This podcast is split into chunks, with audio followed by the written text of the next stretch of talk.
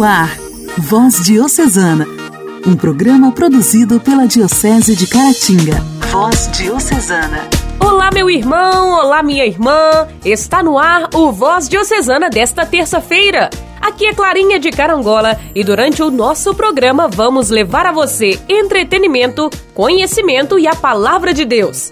Com alegria, celebramos hoje a memória de Santa Zita. Ela nasceu em uma família pobre e, aos 12 anos, foi prestar serviço à nobre família Fatinelli, em Lucca, na Itália, onde sofreu assédio dos outros servos, mas sempre com um sorriso nos lábios e pronta à caridade com os indigentes.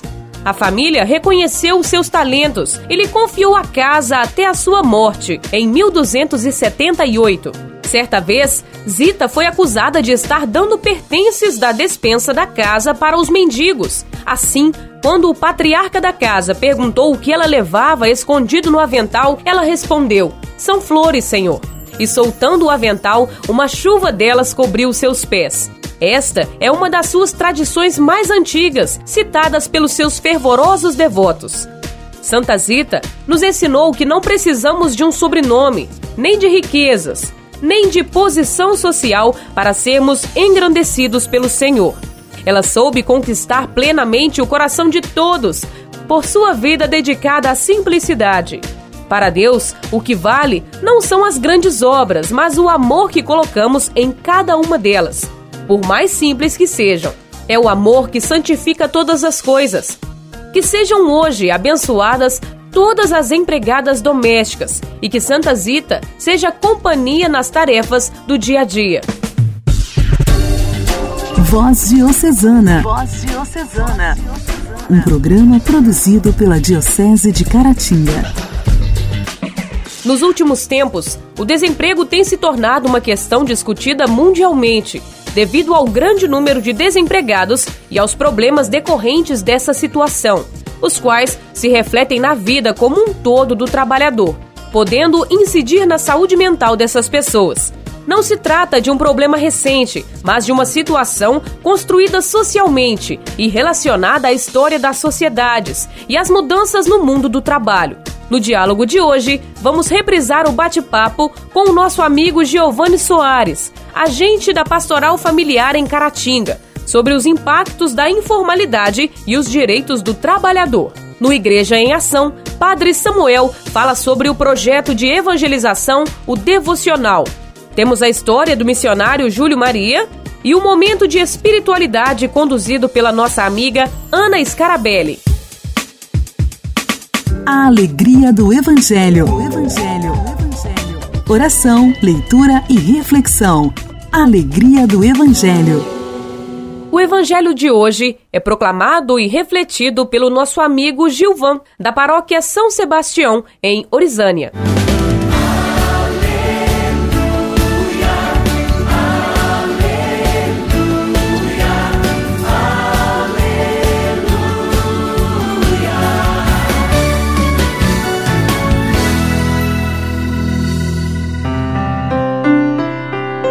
Proclamação do Evangelho de Jesus Cristo segundo João. A festa da dedicação. Em Jerusalém celebrava-se a festa da dedicação. Era inverno.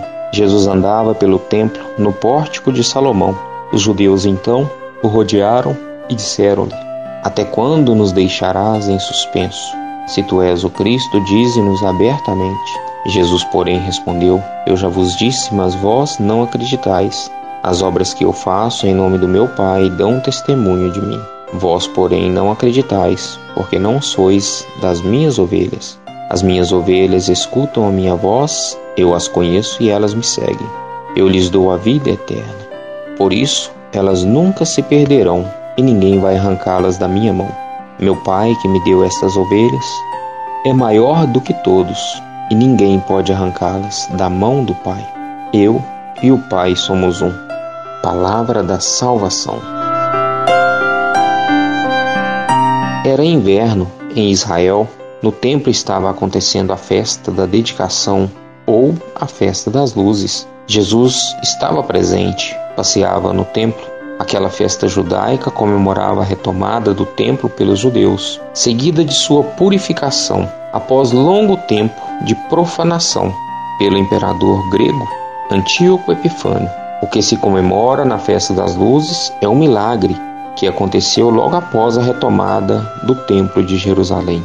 A história conta que os judeus, depois de retomarem o templo, foram acender a menorá, aquele candelabro cerimonial de sete braços, e perceberam que só havia um cântaro de barro com uma pequena quantidade de óleo puro para abastecer a menorá, que só daria para um dia.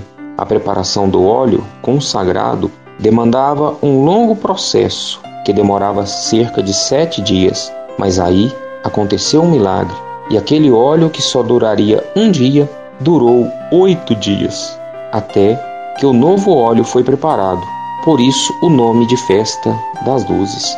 Era um momento de celebração, mas os fariseus não respeitaram sua própria festa. Cercaram Jesus, tentando mais uma vez arrancar do Mestre alguma palavra que servisse para condená-lo por blasfêmia.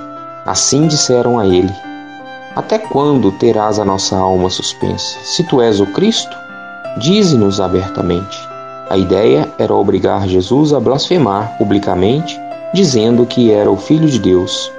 Os fariseus precisavam de testemunhas dessa palavra e planejavam usá-las contra Jesus. Jesus, porém, conhecia os desígnios dos corações e sabia dos planos daqueles religiosos de Araque, então respondeu: Já vou-lo tenho dito e não credes. As obras que eu faço em nome do meu Pai dão testemunho de mim.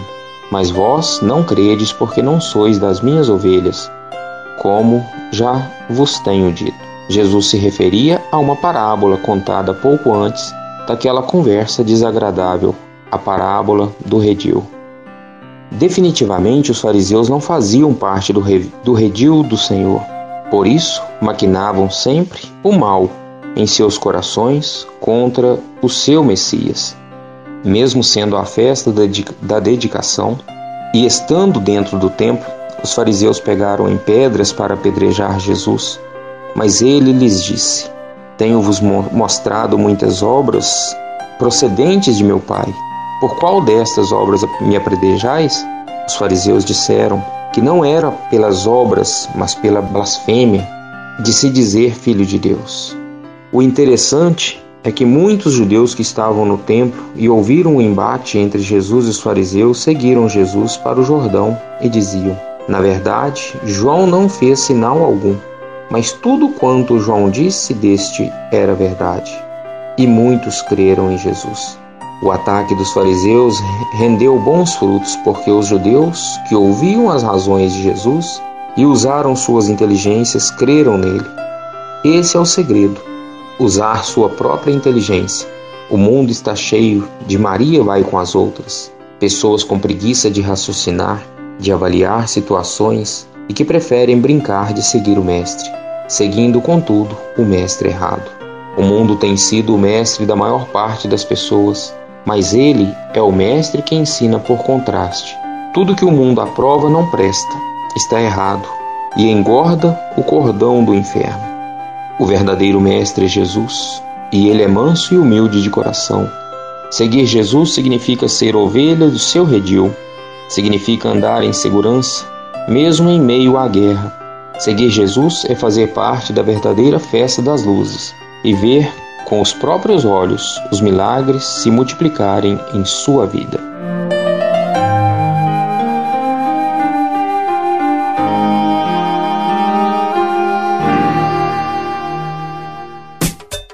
Diálogo Cristão. Temas atuais à luz da fé. Diálogo Cristão. Diálogo Considera-se desemprego a perda e ou não obtenção de um posto de trabalho regulamentar, seguida da procura de novos postos de trabalho e combinada ou não com trabalhos precários, irregulares e não regulamentados contratualmente na forma da lei, estando o trabalhador apto para os exercícios das funções pretendidas. Neste sentido, toma-se da saúde mental sua medida central, o bem-estar psicológico produzido na interação de fatores ambientais e processos psicológicos internos. No no Diálogo Cristão de hoje, recebo Giovanni Soares, agente da Pastoral Familiar na paróquia São Judas Tadeu, em Caratinga. Giovanni, seja muito bem-vindo. Caros ouvintes do programa Voz Diocesana, é um prazer participar respondendo esse momento de diálogo cristão. Eu sou Giovanni Soares, sou agente da Pastoral Familiar na paróquia São Judas Tadeu, em Caratinga, e atuo já há 15 anos como servidor na Justiça do Trabalho atuando diretamente né, no atendimento dos usuários que procuram aquele ramo da justiça. Os últimos levantamentos apresentam um número superior a 16 milhões de desempregados. Na sua visão, quais os principais impactos desses dados na informalidade e precarização do trabalho? Importante nessa primeira pergunta, Clara, é que faz a gente refletir sobre a situação de grande parte dos brasileiros, e aí é um percentual alto, né? chega aproximadamente quase a 13% dos brasileiros que estão desempregados. Quando a gente fala em direito do trabalho, geralmente a gente pensa apenas na CLT, na consolidação das leis de trabalho, ou as normas que regulamentam somente quem tem carteira assinada, que é o emprego. E aos poucos a gente percebe que esse número de pessoas está cada vez menor e tem uma parcela considerável da população que não está é, regulamentada, ela não está é, visível nos, no, nos sistemas do governo, não tem carteira assinada e também né, por isso fica à margem dos direitos básicos, né, 10 terceiro, férias, fundo de garantia, uma rescisão contratual é, adequada. A maioria dessa população nesse alto nível de desemprego acaba indo para a informalidade, ou a pessoa vai ter uma banca de venda de produtos na, na rua ou, ou está como é, vendendo de porta em porta. Ela atua tentando garantir sustento, mas sem estar amparada pelo registro na carteira, o que a gente chama de proteção social. Ao trabalhar na informalidade, a pessoa fica à margem de toda a proteção da previdência social. Se a pessoa adoecer, ela não tem o benefício previdenciário do auxílio doença. Na aposentadoria, ela não consegue aposentar porque não vai ter tempo de contribuição. E também nos momentos que é ficar é, sem renda no mercado por, ou parar de trabalhar, também não vai ter nenhuma proteção do seguro-desemprego. Então é importante a gente refletir que a economia funciona sim com muitas pessoas na informalidade, mas essas pessoas só são importantes para o sistema enquanto estão produzindo, enquanto estão economicamente ativos. Quando cai numa situação de vulnerabilidade ou doença ou é, o ramo que ele atua perde mercado, essa pessoa não produz e ela fica desprotegida. Por isso que é muito importante o registro da carteira de trabalho e a, a, o recolhimento regular das contribuições previdenciárias, para que assim a pessoa possa estar coberta nesses casos de é, a, ausência né, de, de, de ganho salarial. Refletir sobre essa informalidade no Brasil hoje em dia a gente percebe que isso já é um problema sério. Tanto que na pandemia tivemos uma situação em que o governo precisou editar um benefício emergencial para atingir aqueles trabalhadores informais porque a maioria não seria beneficiada simplesmente com as medidas de suspensão do contrato de trabalho que foram determinadas. Isso mostra que é a maioria, da, em grande parte da população, que nem é contabilizada nesses 16 milhões de desempregados, porque o governo só contabiliza como desempregado quem está procurando emprego. Quem já tem um tempo fora do mercado de trabalho e não está mais procurando emprego, ele não consta desse cadastro aí de 16 milhões.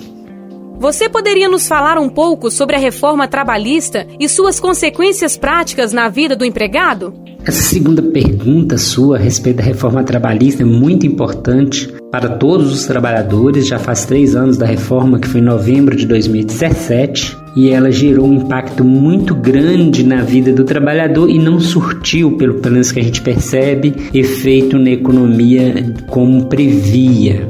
É, os trabalhadores que, é, que têm carteira assinada estão constantemente é, sendo é, é bombardeados né, com esses temas e algumas coisas vêm com uma ideia de que seria benéfico para o trabalhador, mas o objetivo é de é, buscar uma proteção do empregador ou redução dos direitos que o empregador tem que pagar. Então, essa reforma trabalhista que veio em 2017, lembrando, né, primeiro, que existiu durante no, na história do, do trabalho constante alteração das normas trabalhistas, que a gente chama de flexibilizações trabalhistas. Então, não é a flexibilização de 2017 nova, ela é mais uma das flexibilizações que já teve ao longo dos anos. Mas o que a gente percebeu de grave nessa reforma é que ela veio num momento muito rápido, sem passar por uma consulta à população, e aí também ela veio é, mexendo drasticamente com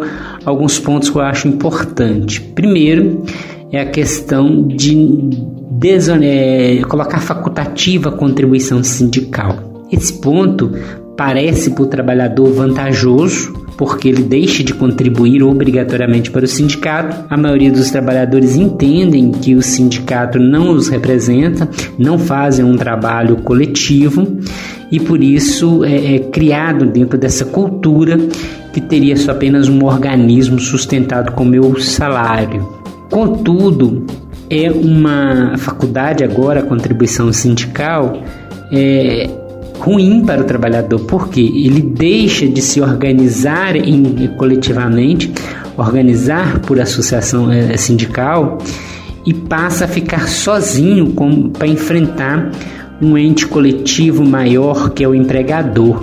Então ele perde esse poder de negociação. Fala-se muito que essa reforma veio para igualar o trabalhador com o empregador, ou veio para entender os novos tempos que a gente já vive hoje, que o trabalhador já não é tão sem conhecimento como era na década de 40, mas essa dependência econômica do empregador ela existe porque o trabalhador ele só tem a sua força de trabalho enquanto os meios de produção ou quem tem o capital é o empregador.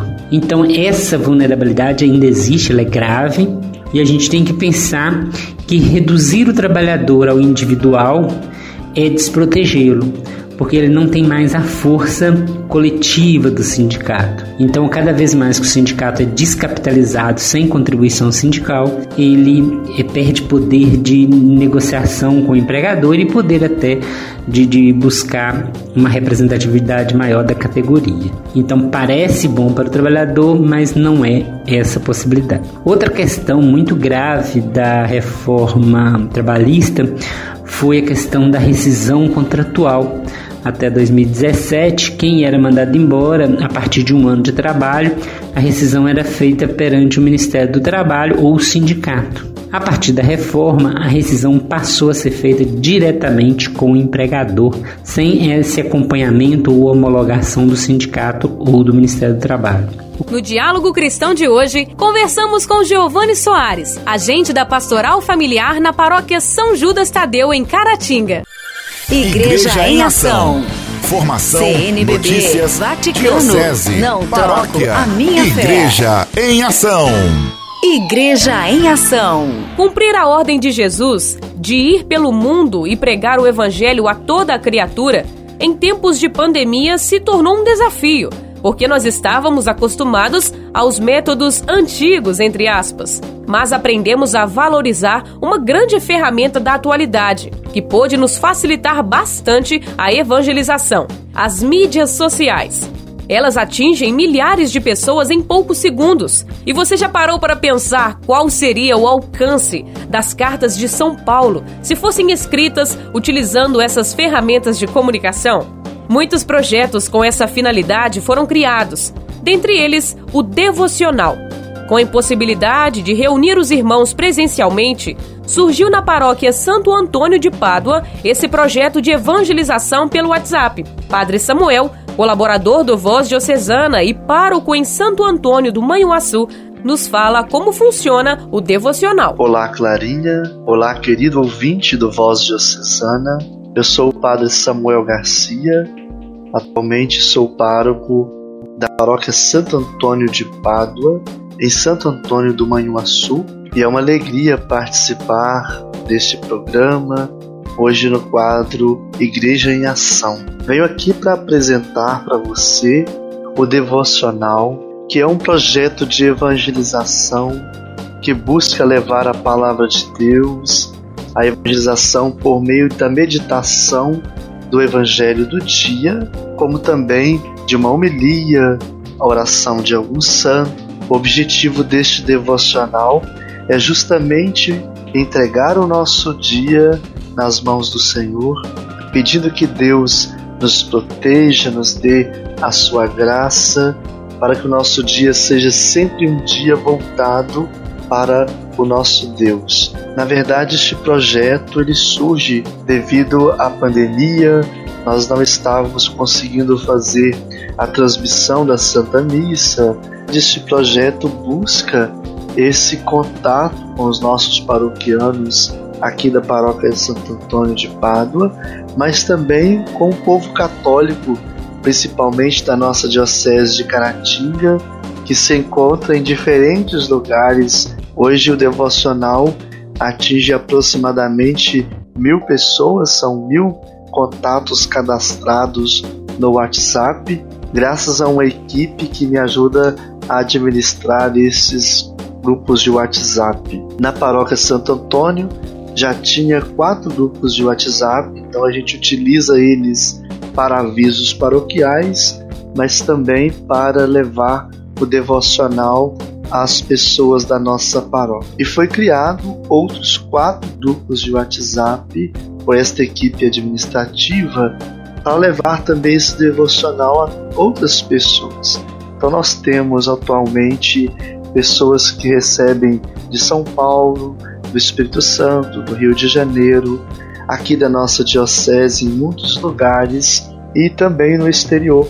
E a gente agradece muito as pessoas que participam deste devocional, que têm nos dado um retorno satisfatório. É um projeto simples, mas que tem esse objetivo de fazer com que você tenha contato com a palavra de Deus. Então, você, ouvinte do Voz Diocesana, que quer também conhecer o devocional, você pode procurar na página da Paspom Paróquia Santo Antônio de Pádua ou no meu perfil no Facebook, você encontra o link para participar deste grupo chamado Devocional. É uma iniciativa devido a esse tempo conturbado em que vivemos, esse tempo intermitente. E por fim, Clarinha, é importante dizer para os nossos ouvintes do Voz Diocesana que hoje temos inúmeras maneiras de evangelizar. Nós não podemos parar diante dessas situações adversas nós temos é, vivido. Se temos a internet, a tecnologia, longe de ser comparável à participação presencial na Santa Missa, mas é uma forma também de escuta da palavra de Deus. Muito obrigado pelo convite a participar deste quadro Veja em Ação. Um abraço para você, ouvinte. Até uma nova oportunidade. Nossa história, nossa história. Curiosidades e fatos que marcaram nossa Diocese. Nossa história. Após a chegada do servo de Deus, Padre Júlio Maria de Lombardi, à nossa região, Padre Heleno começa a nos contar os primeiros acontecimentos em Manhumirim. Hoje ele lembra da exortação de Padre Júlio Maria aos homens na primeira missa celebrada e também as primeiras impressões registradas por Padre Frederico de la Barreira. No livro Tombo número 1 um, do Curato da Freguesia do Bom Jesus, Manhumirim, o Padre Frederico de la Barreira faz o seguinte registro: Sou sucedido na freguesia pelo virtuoso e inteligente padre Frei Júlio Maria, apóstolo dos índios no norte do Brasil e pertencente à congregação religiosa da Sagrada Família e fundador em Manhumirim da congregação exclusivamente brasileira dedicada a paroquiar dos padres de Nossa Senhora do Santíssimo Sacramento passando em minha companhia os 15 dias anteriores à tomada de posse, realizada hoje, 8 de abril de 1928. Durante estes dias, pude verificar que o meu digno sucessor, com melhores predicados de piedade e ciências eclesiásticas do que as minhas qualidades, promoverá o progresso espiritual da minha estimada freguesia, esperando de tão digno sucessor, peço a Deus por mim e perdoe as minhas faltas. Ao senhor bispo diocesano Dom Carloto Fernandes da Silva Távora, fico gratíssimo pelo favor de pedir-me com sacrifício deixar a paróquia para estabelecer aqui esta congregação. Não com sacrifício, senão com entusiasmo, deixei a freguesia para o bem espiritual de Manhumirim e da Diocese de Caratinga. Manhumirim, 8 de abril de 1928, Padre Dr. Frederico de la Barreira, vigário. Então, como o próprio Padre Frederico relata, né, ele passou durante dois anos de convivência com o padre Júlio Maria e a partir daí, naturalmente, ele dá o seu parecer, as suas primeiras impressões. Há um fato interessante né, que ficou na lembrança dos antigos que estavam presentes à primeira missa com o missionário recém-chegado, apenas três homens. E o padre Júlio Maria teria dito na né, hora da pregação, entre outras coisas, naturalmente, ele indagou porque só as mulheres é que vêm à missa, apenas três homens presentes. E ele teria dito: os homens também precisam de rezar, eles também têm pecados. Né? Então foi na Páscoa da Ressurreição, de abril de 28, né, que o novo cura toma então posse e foi-lhe imposta, como era costume na época, a entrega da estola pelo padre de la Barreira que na semana seguinte deixava Manhumirim e também a Diocese. Alguns acreditam que ele retornou à Espanha para visitar os seus familiares, né, mas depois teria retornado ao Brasil, pois foi encardinado na Diocese de Cafelândia, em São Paulo, onde veio a falecer. Orar costuma fazer bem. Intimidade com Deus. Esse é o segredo. Intimidade com Deus. Com Ana Scarabelli. Com Ana Scarabelli. Orar costuma fazer bem. Louvado seja nosso Senhor Jesus Cristo. Para sempre seja louvado. Meu irmão, minha irmã, que acompanha conosco a voz diocesana, que a paz do Deus de amor esteja no seu coração. Mesmo em tempos difíceis, tenhamos paz, pois somos habitados por Ele, o Deus da paz. Mesmo quando o mundo vem abaixo, como diz Santa Teresa, haveremos de prosseguir, não desistir. Não devemos desistir da meditação, mesmo que nela nos falte a devoção. Prossigamos, prossigamos cada vez mais, mesmo em meio aos desafios, fazendo o caminho com Ele. A oração é fazer caminho, é permanecer na presença nos dias e nas noites, nas alegrias e nas dificuldades. Que momento você passa agora? Que momento você vive agora? Como está o teu coração? No teu coração há espaço para o Senhor?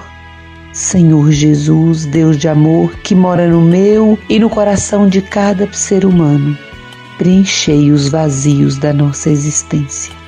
Deixa Deus preencher esses vazios. Deixa Deus preencher esses buracos profundos. Deixa Deus ser Deus na sua vida. E não desista da meditação. E não desista do caminho. De mãos dadas com Cristo. De mãos dadas com o Deus da vida. Com o Deus da ressurreição. Com o Deus da esperança.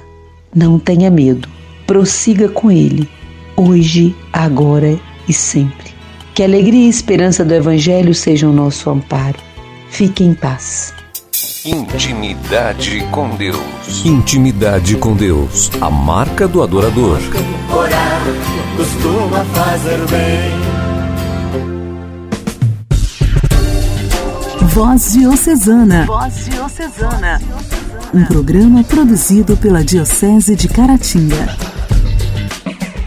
Chegamos ao fim do Voz Diocesana de hoje e foi muito bom ter a sua companhia até agora. Que você tenha uma terça-feira abençoada e que amanhã convide mais um amigo e mais um irmão a acompanhar o nosso programa. Um beijo no seu coração e fique com Deus. Você ouviu Voz Diocesana, um programa da Diocese de Caratinga.